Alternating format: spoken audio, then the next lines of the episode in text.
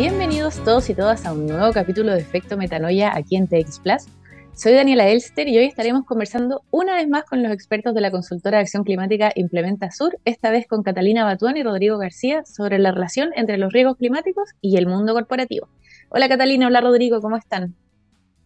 Hola, hola Daniela, un gusto, súper bien, gracias. Hola Dani, ¿qué tal? Un gusto nuevamente estar compartiendo contigo.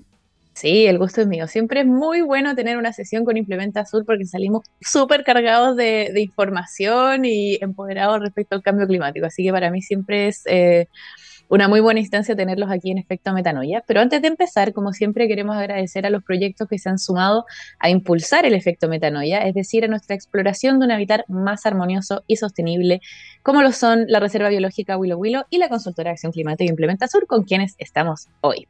Para contarles también un poquito sobre nuestros invitados, Catalina es ingeniera civil diplomada de Ingeniería Ambiental de la Pontificia Universidad Católica de Chile y su experiencia está relacionada con el cambio climático, gestión del agua y política pública. Destacan sus conocimientos en torno a la gobernanza del cambio climático en Chile y en particular la, aplicación de la Ley Marco de Cambio Climático. Además cuenta con experiencia en el diseño y planificación de espacios de naturaleza urbana como humedales y el manejo de aguas lluvias mediante el uso de infraestructuras verdes como medida para la construcción de resiliencia urbana. Me encanta eso. Voy a, tener otro programa para preguntarte solo de eso. Y bueno, sobre Rodrigo ya hemos estado con él en otros capítulos de Efecto Metanoia. Nos encanta tenerlo una vez más aquí. Es siempre un placer. Y Rodrigo es director y fundador de Implementa Sur, ya más de 20 años dedicado a empujar la transformación de países emergentes hacia el desarrollo sostenible. Ha podido asesorar a compañías internacionales, agencias de gobierno y bancos de desarrollo en la evaluación de riesgos frente al cambio climático, además de entregar modelos de negocio y estructuras de financiamiento para acelerar la acción climática, o sea, precisos para el tema de hoy. Y me gustaría comenzar esta entrevista preguntándoles ¿A qué nos referimos, nos referimos realmente cuando hablamos de riesgos derivados del cambio climático? Porque ya es tradición en este programa, como metanoia, de hacernos cargo de la precisión del lenguaje. Entonces, aunque parezca algo obvio que se pueda deducir por sí mismo, me gustaría escuchar de ustedes a qué nos referimos. Sí, es crítico realmente precisar esos conceptos que muchas veces se nos confunden. Em, cuando hablamos de riesgos climáticos, los solemos separar en dos grandes categorías. Tenemos los riesgos físicos y los riesgos de transición. Ambos tipos pueden perjudicar el valor económico de los activos, de los portafolios de proyecto, inversión y la valorización de las compañías en general. ¿no? En, en, particular, cuando hablamos de riesgos físicos, nos vamos a estar refiriendo a todos aquellos que podrían generar un impacto en la continuidad operacional de, de, de, o en el valor de ellos por los daños que ocasionan distintas amenazas climáticas. Y aquí hablamos de los eventos climáticos extremos y en esos casos nos solemos referir como riesgos físicos agudos o también cambios en patrones climáticos de más largo plazo, como puede ser el aumento de la temperatura, y en esos casos vamos a llamar los riesgos físicos crónicos. ¿no? Y digo, pueden generar impactos porque sin duda existe mucha incertidumbre en el cómo y en el cuándo se van a materializar esos riesgos. ¿no? O sea, eso los entendemos como riesgos físicos. Pero están también, una parte súper importante para las empresas, son los riesgos de transición, que son aquellos que derivan efectivamente del proceso de transición hacia una economía baja o neutra en carbono, y en particular surgen como una consecuencia de las acciones que como sociedad tomamos para descarbonizarnos o para adaptarnos al cambio climático. Y esos riesgos de transición pueden ser distintos, pueden ser tecnológicos, de mercado, regulatorios, reputacionales. ¿no? Y por poner un ejemplo, cuando hablamos de amenazas asociadas a estos tipos de riesgos, el aumento del precio carbono o, o la introducción de nuevas tecnologías de menores emisiones a la competencia, o incluso nuevas regulaciones en temas como eficiencia hídrica, van a ser ejemplos de algunas amenazas externas que van a eh, generar riesgos a las empresas que deberían o esperamos se mitiguen y, se gestionen. ¿no? Súper, o sea, creo que es súper importante lo que decías tú de tener esta diferenciación y que no es solo un gran riesgo que podría ser como lo percibimos, no sé, los comunes mortales, sino realmente aprender de esto y lo que decías tú, que pueden tener diferentes impactos y eso creo que es importante destacar como tú bien decías, Catalina. Y para responder realmente el tema central de esta entrevista, ¿cómo se relacionan estos riesgos climáticos con el mundo corporativo? Muchas gracias, Dani, por ese punto, porque yo creo que es uno de los puntos que a nosotros más nos apasiona tratar de entender en profundidad, llevarlo a la práctica y abordarlo. Eh, desde los últimos años, permanentemente, el Foro Económico Mundial, el World Economic Forum, ha destacado y ha situado todos los riesgos derivados del cambio climático como aquellos que tienen el mayor nivel de impacto y la mayor probabilidad de ocurrencia. Eh, ¿Y por qué ocurre esto? Porque está reconocido que todo el fenómeno del cambio climático y la lucha y los efectos de, luchar contra este eh, implican eh, riesgos materiales que tienen implicancias sistémicas, ya que tienen implicancias sobre todo el sistema económico y por ende sobre todo el sistema financiero. Esta situación obliga a no solamente quienes hoy día administran activos financieros o quienes van a invertir, sino que sobre todo quienes son eh, los administradores de una compañía, de una corporación, eh, las compañías de la economía real, valga la redundancia, a hacerse responsable de informar, de reportar con transparencia cuáles son los riesgos materiales para el negocio que están asociados al cambio climático. Y eh, esta es una exigencia que está agarrando mucha fuerza, eh, mucha eh, precisión en términos de lo que distintos marcos jurisdiccionales, distintas normativas están empezando a requerir, ¿ya? Y implican cambios transformacionales en todas las compañías de la economía real, en lo cual les obliga a empezar a dimensionar riesgos que antes no sospechaban que eran vinculados a plazos de muy, de muy largos horizontes, ¿ya? y eh, tener que traer el efecto de ese riesgo, eh, en el efecto económico y financiero de ese riesgo, a una, una perspectiva en el balance actual, en el balance eh, financiero de esa organización a la fecha, hoy día. Entonces, poder de, de este modo transparentar al sector financiero, cuáles son esos riesgos materiales para el negocio, cumpliendo eh, con una responsabilidad como empresa eh, del mercado de valores o, y así, el administrador de inversiones cumpliendo con su deber fiduciario. Eh, eso es un poco la, principal forma en que nosotros vemos que existe una relación entre los riesgos climáticos y el mundo corporativo y por qué muchas organizaciones hoy día están preocupadas y ocupadas gestionando los riesgos climáticos y con las cuales muchas de ellas estamos trabajando. Claro, y ahí eh, podemos retomar también lo que conversábamos con Ignacio la vez anterior que está implementa Sur aquí en, en efecto metanoia. Lo importante que es entender que lo que lo dijiste ahora, de la implicancia que tiene en el, en el sistema económico, en el ecosistema económico de una empresa, ¿no? Que los riesgos climáticos dejan de ser esto un poco optativo, un poco de como, bueno, sí, quiero parecer un poquito más verde, voy a hacerme cargo de los riesgos. No, no, no, esto tiene una implicancia directa en tu ecosistema como empresa, ¿no? Y, en el ecosistema en general, o sea, te digo, pero dejar de verlo solo, como dices tú, de algo que está hacia afuera y que ya implica también reportes financieros, implica inversión, implica mucho más que querer ser más verde. Y en eso también, lo último que comentabas de los reportes especialmente, ¿cómo evalúan y reportan las empresas los riesgos del cambio climático? Claro, exactamente. Como dices tú, ya no, ya dejó de ser un tema eh, de, pura buena voluntad, sino que se transformó en algo eh, estrictamente vinculado a la sostenibilidad del negocio eh, y por ende está siendo exigido por todo el sistema financiero. Incluso desde ya la década pasada, el 2015, los bancos centrales del G7 fueron los primeros que garillaron este proceso detectando que el riesgo derivado del cambio climático eran riesgos sistémicos para todo el sector financiero y que tenían que ser eh, evaluados y reportados. Y para eso publicaron un, documento de trabajo a través de un grupo de trabajo que se llama Task Force on Climate Related Financial Disclosures, que tiene un nombre largo, TCFD por sus siglas.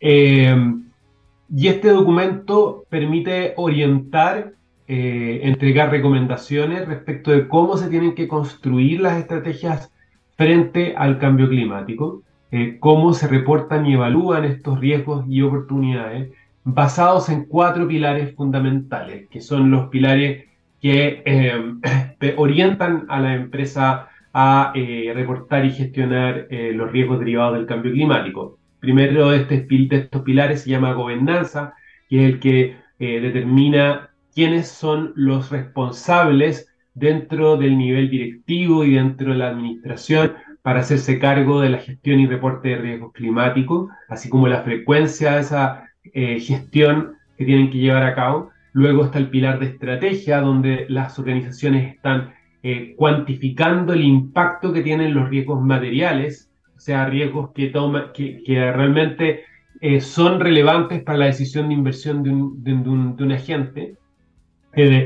y cómo cambia la estrategia de negocio en función de ese impacto. Luego, el pilar asociado a la gestión de los riesgos propiamente tal, o sea, de cómo influyen los riesgos materiales en modificar la política de riesgo o el sistema de gestión de riesgo de una corporación.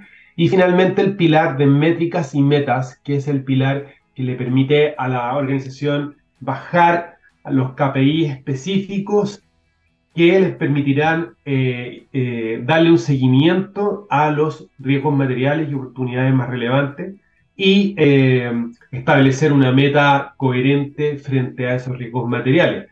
¿ya? Esos son los pilares del TCFD y eso es hoy día la mirada más eh, robusta y más reconocida en todas las organizaciones de la economía real y del sector financiero para gestionar y evaluar los riesgos climáticos. Eh, en el caso particular del pilar de estrategia, nosotros manejamos y dominamos muy bien uno de los requerimientos fundamentales que tiene este para eh, elaborar análisis de escenarios que permitan minimizar los niveles de incertidumbre sobre estas amenazas del cambio climático futura y poder modelar las implicancias que tiene en los balances financieros a largo plazo. ¿ya? Es una técnica eh, bien particular que requiere un análisis bien sofisticado de parte de nuestro equipo y que ha sido bien útil para distintos clientes de, acá, nacionales e internacionales, con los cuales hemos trabajado. Entonces, eh, las recomendaciones de TCFD, si bien partieron siendo un, requerimiento de carácter voluntario, ¿ya? Eh, muy rápidamente, yo diría, han empezado a ser adoptadas por eh, una exigencia, por distintas organizaciones para ser parte de una exigencia y para ser parte de la regulación también. Al principio eran organizaciones como PRI, como Principles for Responsible Investment, que lo pedían a sus asociados, pero ahora lo están incorporando las distintas jurisdicciones en distintos países desarrollados y no desarrollados eh, dentro de la normativa de regulación, de divulgación e incluso en algunos casos en la regulación prudencial. Acá en Chile eh, ya tenemos a nuestra Comisión de Mercado Financiero exigiendo que todas las compañías que son emisoras del mercado de valores reporten eh, bajo la norma de carácter general 461. Y nosotros hemos estado asesorando a distintos clientes que están afectos a dicha obligación para aprender, para que entiendan, para que cuenten con las capacidades para gestionar y reportar los riesgos derivados del cambio climático. Y, y de esta forma minimizar cualquier tipo de costo a futuro, cualquier problema eh, que implique a sus clientes, a sus inversionistas, agua arriba o agua abajo. Sí, creo que como dices tú, o sea, cada vez más ya es parte de la regulación y va a llegar muy pronto que es regulación internacional de vida, o sea, ya creo que va, vamos acercándonos a pasos muy agigantados a eh, tener todo esto como, como el mínimo, como la base, o sea, de que mm, no va a ser esto de que solo por una parte específica va a tener que reportar otra, sino mucho más estandarizado y a nivel internacional y bueno, y nacional como nos contás. Y también quiero destacar ahí en que quizás los que nos escuchan que nos han llegado comentarios se pueden abrumar con todo esto de los pilares, de la cantidad, de la normativa, etcétera. Y yo quiero tomar este espacio para realmente decir que para eso existe Implementasur, por ejemplo, que realmente existen em, entidades como la suya que acompañan ese proceso, que no tiene que ser abrumador, que se puede empezar de donde está, que se puede personalizar, porque realmente, o sea, nos llegan comentarios por interno realmente como, ya, pero espérate, yo soy una pyme, ¿qué hago? O sea, no tengo que realmente adaptarme esto, ¿por dónde empiezo? O, empresas grandes, que es como, pero ¿cómo yo puedo hacerlo si tengo, no sé, 3.000 empleados? Y un montón de cosas así, para ver, no sé, temas, em, que, como decías tú, toma gobernanza, estrategia, materiales, o sea, un montón de cosas. Y para mí, este es el espacio realmente para bajar esa ansiedad y decir que ojalá los puedan contactar a ustedes en que para eso está implementación o no. Sí, sí. Sí, ahí quería eh, levantar un punto que, yo creo que es fundamental. Nosotros en, la, experiencia que tenemos como compañía, ya son seis años asesorando a distintos clientes, pero un poco nosotros como profesionales, los socios tenemos más de 20 años trabajando en esto, pero hemos aprendido que lo fundamental es tener toda la, la, generosidad y la confianza para crear capacidades y transferir conocimiento a nuestros clientes. Eso es lo más importante. Eh, a nosotros no nos interesa crear dependencias y por lo mismo estamos eh, muy convencidos que lo más importante es partir eh, capacitando a nuestros clientes para que ellos vayan aprendiendo a, ir profundizando en estos temas, a distinguir entre las siglas, a navegar entre las complejidades de esta de, esta, de, estos desafíos de la gestión de riesgos y oportunidades del cambio climático y em, es importante también recordar que las recomendaciones de TCFD no exigen que uno aborde estos pilares con un muy gran nivel de profundidad respecto de los riesgos para todos los activos de todas las unidades de negocio de una corporación. ¿ya? Es un proceso incremental y como tal va construyéndose a lo largo del tiempo. Por lo mismo se puede adaptar a la realidad del tamaño de cada tipo de organización y de las realidades circunstanciales eh, de tiempo, de recursos de cada tipo de organización. Súper, creo que eso es vital dejarlo claro y que em, toda empresa, por tamaño que sea, puede realmente adaptarse. Así que será un mensaje que a mí también me, me interesaba mucho que quedara claro aquí. Y si seguimos hablando de las evaluaciones, ¿Cuál es la diferencia entre evaluar los riesgos desde la perspectiva de una empresa y evaluarlos desde la perspectiva de los ecosistemas o componentes ambientales sobre los que tiene influencia un proyecto de inversión? Eh, gracias por la pregunta, Ani. Yo creo que esto suma una nueva capa de complejidad en la conversación, pero, pero es importante tenerla a la vista porque cuando hablamos de los riesgos del mundo corporativo, vamos incluso, y estamos empezando a ir incluso más allá que solo esto de los riesgos físicos sobre las empresas, los riesgos de transición, lo que se tiene que reportar, estamos mirando un poquito más allá. Entonces, esta pregunta que tú me haces es súper importante tener claro que, que viene relacionada con, con el componente el que estamos mirando como el componente afectado o el que está en el centro del análisis. ¿no? Cuando hablamos de los riesgos desde la perspectiva corporativa más tradicional, riesgos físicos de transición, estamos eh, mirándolos desde el comprender cómo las amenazas climáticas, regulatorias, tecnológicas, reputacionales y todas las otras que hemos mencionado afectan a una empresa desde los distintos componentes, ¿no? desde sus operaciones, desde su valor, desde su portafolio, en fin, ¿no? Pero sabemos que los efectos del cambio climático no solo se perciben como riesgos por las empresas sobre sus cadenas, sino que también se persiguen sobre los ecosistemas. Y aquí nos estamos refiriendo directamente al territorio, a los medios, eh, a los medios en el fondo eh, relacionados a biodiversidad, naturaleza, pero también medios humanos, medios sociales. Y en ese sentido es súper importante que, como tener claro que considerar que los proyectos de inversión no solo pueden generar como no solo tienen riesgos asociados a estas amenazas, sino que también pueden generar sinergias negativas con los efectos que ya están esperados en los territorios gracias al cambio climático, en el fondo, ¿no? A ver, danos un ejemplo, más o menos, para ver... Por, poner un ejemplo muy específico. Entonces, si tenemos una amenaza climática, que es, eh, digamos, el aumento del nivel del mar, sabemos que eso va a tener implicancias en el territorio independiente de que exista o no exista un proyecto de inversión sobre ese territorio. Entonces, es súper importante que a la hora de sumar un proyecto a un territorio tengamos claro que allí hay un, ya hay una tendencia climática y que nosotros tenemos que tener claro si, no es, si los impactos de lo que estamos haciendo allí o lo que queremos hacer allí va a tener o no, eh, va a exacerbar o no eh, eso, los riesgos ¿no? de, ese, de ese lugar. Entonces, de hecho, esta necesidad de entender súper bien cómo y en qué medida un proyecto de inversión puede exacerbar los efectos del cambio climático es algo que hoy está siendo incorporado en la legislación se está eh, visibilizando y relevando a propósito de la publicación de la Ley Marco de Cambio Climático, que em, se publicó en junio del 2022, que estipula que en el sistema de evaluación de impacto ambiental, ahora las evaluaciones de proyectos van a tener que considerar el componente de cambio climático en sus líneas bases y en sus proyecciones. Entonces ahora no solo tiene que ver con generar planes de contingencia para eh, reducir lo máximo posible los riesgos y los potenciales impactos del cambio climático sobre la operación de una empresa y sobre las cosas que pueden ocurrir en esa operación, sino que también una evaluación de qué tanto puede mi proyecto exacerbar un efecto del cambio climático del territorio.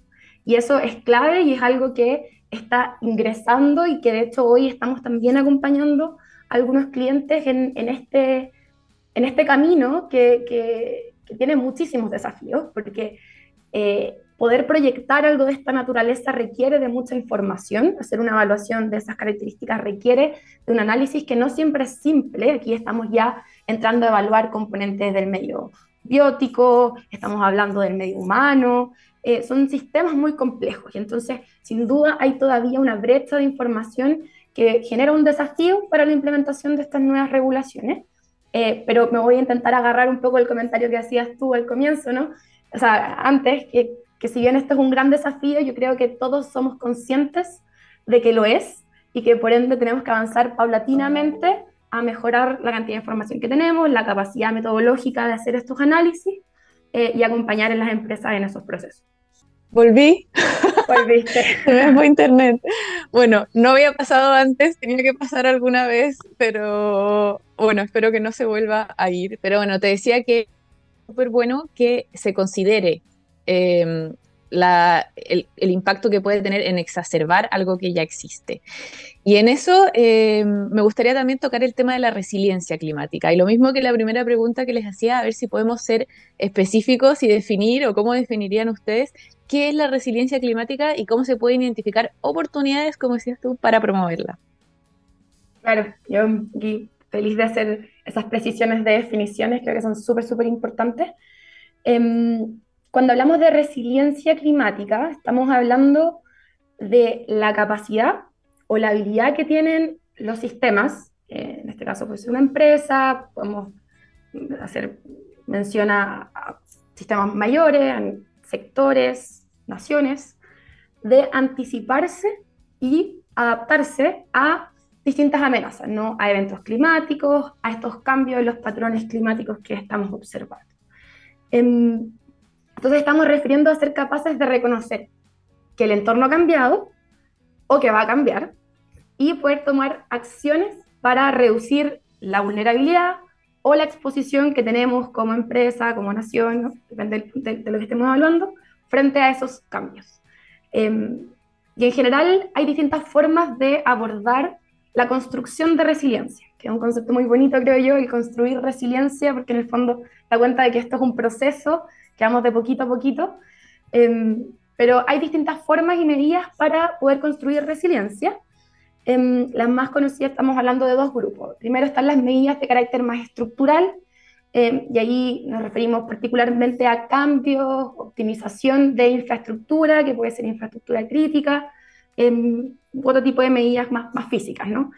Y luego también están, con igual grado de relevancia, por cierto, las medidas que son no estructurales y que tienen que ver con la planificación y la gestión. ¿no? Aquí estamos hablando, por ejemplo, de tener planes de contingencia, planes de evacuación, fondo estar preparados para todo aquello que puede ocurrir y además capacitarnos para todo eso que puede ocurrir. Entonces tenemos ah. este dos tipos de medidas. Em, sí, me vas a decir algo. No, no, no, eso que te comparto contigo que es un muy buen concepto eh, y que muestra eso de proceso, que me gustó mucho como lo dijiste. Sí, y entonces una vez que, entonces, esto es, eso es la definición, digamos, de resiliencia y, las medidas que generalmente conocemos para construir esa resiliencia. Em, ahora, el proceso de identificar oportunidades nace primero por entender súper bien que tenemos la necesidad de adaptarnos y eso implica evaluar eh, no solo identificar, sino que caracterizar súper bien los riesgos a los que una empresa, en este caso, está afecta, ¿no? Y, bajo ese ejercicio también es importante tener en consideración los distintos escenarios, porque como hablamos anteriormente, en el fondo hay mucha incertidumbre y entonces tenemos que partir por entender que estamos eh, en fondo expuestos a distintas amenazas y que esas amenazas son de distinto, distinta magnitud dependiendo de los escenarios en los que nos ponemos. Y una vez que tenemos claro que necesitamos adaptarnos, es que comenzamos este proceso que gatilla la búsqueda de soluciones. y estas medidas, ¿no? Y aquí es interesante como intentar expandir, eh, expandir perdón, eh, las ideas de soluciones para idealmente eh, optar por aquellas que puedan generar co-beneficios no solo a las empresas, sino que también a las comunidades. Y ese es un proceso que a nosotros nos gusta mucho trabajar, el identificar oportunidades. muchas veces nos quedamos en los diagnósticos y es súper importante avanzar hacia las oportunidades que también el cambio climático pone sobre la mesa Em, para la sostenibilidad de las empresas, para la sostenibilidad em, de los ecosistemas. Em, así que es un proceso que nos gusta mucho acompañar y que es vital para, para avanzar en esta construcción de resiliencia. Me encanta toda tu respuesta. Creo que eso también es un poco lo que decimos en Metanoia cuando tengo los programas con la Rose de, sembrar esperanza, ¿no? O sea, de saber que hay más cosas en que no todo se riesgo y catástrofe y cómo abordarlo y adaptación, sino que hay oportunidades, hay beneficios, hay co-beneficios, me gustó eso también. Em, y eso también para, para, nosotros como algo que queremos potenciar desde Metanoia, de verlo desde esa mirada, de que más que una lucha es como caminar juntos en ese, en ese desafío, ¿no? De poder enfrentarnos y saber ver esta construcción de resiliencia. Y Rodrigo, vuelvo a tomar un poco, tú antes hablabas ya de algunas normativas que hay en Chile respecto a este tema, pero me gustaría preguntarte más en específico, ¿qué tipo de instrumentos de carácter nacional existen para gestionar los riesgos climáticos y cómo se puede vincular eso al mundo empresarial?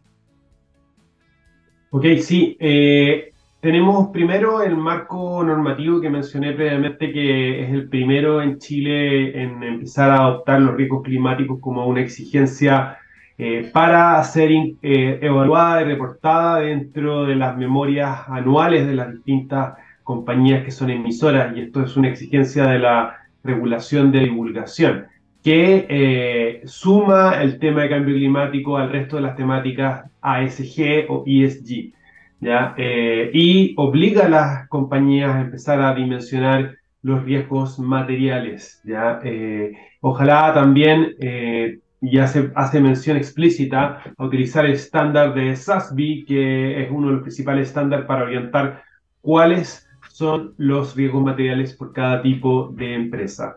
Eso con respecto al marco normativo, ¿ya? Eh, y eh, con respecto a otro tipo de instrumentos de apoyo, ¿ya? Existen, eh, por ejemplo, antes que estábamos hablando de los riesgos físicos y la resiliencia, existe todo el atlas de ARCLIM, que le permite a las organizaciones eh, poder identificar aquellas amenazas eh, más relevantes para su realidad de negocio. Este es un atlas que elaboró el Ministerio de Medio Ambiente con el Departamento de Geofísica de la Universidad de Chile, que es parte del CR2, eh, y da una orientación inicial para empezar a detectar cuáles son aquellas amenazas más relevantes a la hora de detectar riesgos materiales.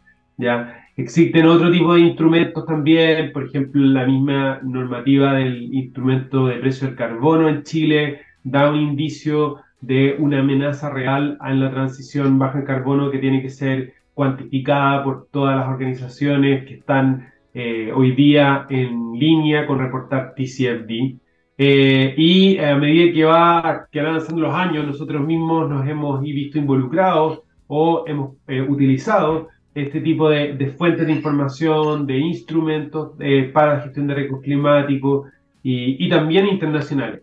Eh, vale la pena destacar que el IPCC ha puesto a disposición información pública relevante, están los escenarios de precio del carbono de la Agencia Internacional de la Energía, eh, hay mucha información que nosotros utilizamos para hacer modelos de trayectorias de riesgos climáticos, para hacer modelos prospectivos, sobre los impactos sobre los balances.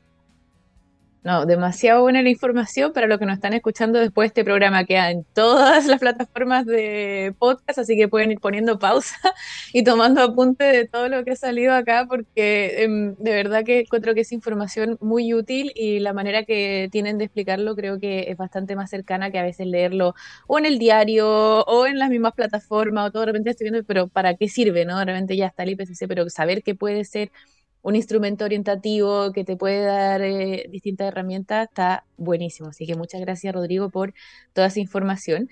Y para terminar, me gustaría preguntarles a los dos, ¿cuál sería la forma más eficiente en que una empresa podría comenzar el proceso de integrar los riesgos climáticos? Y volviendo un poco, ¿es solo para grandes empresas o las pymes también pueden hacer esto? Claro. Mira, eh, este es un proceso que es abierto a todo tipo de empresas, todo tipo de tamaños, todo tipo de sectores, eh, no discrimina y por lo mismo eh, invita a que la gestión de riesgos climáticos sea transversal en todas las cadenas de valor. De esa forma, incluso las empresas más grandes van a poder contar con el apoyo de sus proveedores si son pymes, por ejemplo, o de sus clientes agua abajo, eh, que eh, les permita avanzar hacia un desarrollo bajo en carbono eh, y resiliente. ¿Ya? ¿Cómo hacerlo? como mencioné anteriormente, el TCFD es un camino incremental que se va adaptando a la realidad de cada tipo de organización y lo primero, lo más importante, es poder mapear, poder construir un diagnóstico que le permita a la organización mapear exactamente cómo está frente a la gestión de los riesgos más materiales. ¿Ya? ¿Qué información cuenta? Por ejemplo, si tiene un inventario corporativo de gases de efecto invernadero completo o no completo. ¿Tiene el alcance 3 de su inventario de gases de efecto invernadero realizado o no lo tiene? ¿ya? Esas cosas, saber ese diagnóstico, que es como el diagnóstico del doctor, es fundamental. ¿ya? Eh, hacer un ejercicio de eh, poder eh, enfrentar la, el, el modelo de producción de mi organización a las distintas amenazas que están disponibles y ver dónde pueden eventualmente manifestarse riesgos climáticos. ¿ya? Eh, eso es algo en lo cual nosotros ayudamos a las organizaciones eh, y a partir de ese tipo de ejercicio, primero cualitativo y luego cuantitativo, podemos eh, construir esta hoja de ruta para gestionar de forma eficiente los riesgos derivados del cambio climático y las oportunidades.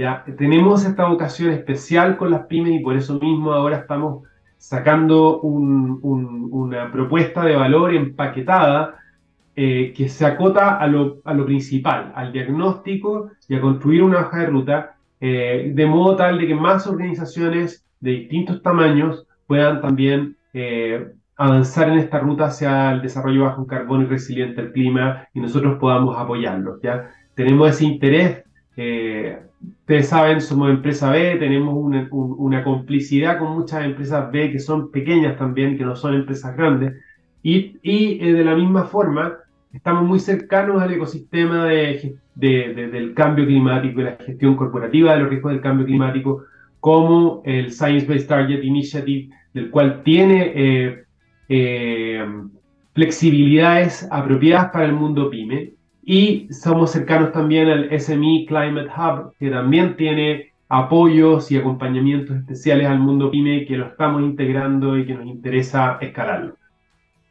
Buenísimo, me quedo muy contenta con esa respuesta y, lo mismo, o sea, de saber que eh, todos pueden subirse a este camino, ¿no? Todos pueden subirse a este proceso eh, independiente del tamaño o el momento en el que estén y que existen consultoras como Implementasur para acompañar ese proceso que no hay necesidad de hacerlo solo ni de abrumarse. Así que muchas gracias Catalina, muchas gracias Rodrigo, como siempre, un gustazo partir el lunes con ustedes. Muchas gracias, muchas gracias a ti. Que esté muy bien. Muchas gracias, Dani. Que tengan una excelente semana y un placer, como siempre, esta experiencia de participar en el programa. Gracias a TXS. No, me encanta. Aquí efecto metanoia y con Implementasur creo que es una gran suma para acercar la información, como decíamos, y poder procesar esto desde, desde el entendimiento y desde el pensamiento crítico. Así que para nosotros es un gran valor contar con, con Implementasur y estas sesiones cargaditas, cargaditas de, de conocimiento. Así que bueno, muchas gracias. Gracias Gabriel en los controles también, como todos los lunes. Nos vamos con la canción de The Verb, The Bittersweet Symphony, y nosotros nos vemos el otro lunes, como todos los lunes, aquí en Efecto Metanoia en TX Plus. Gracias y buena semana.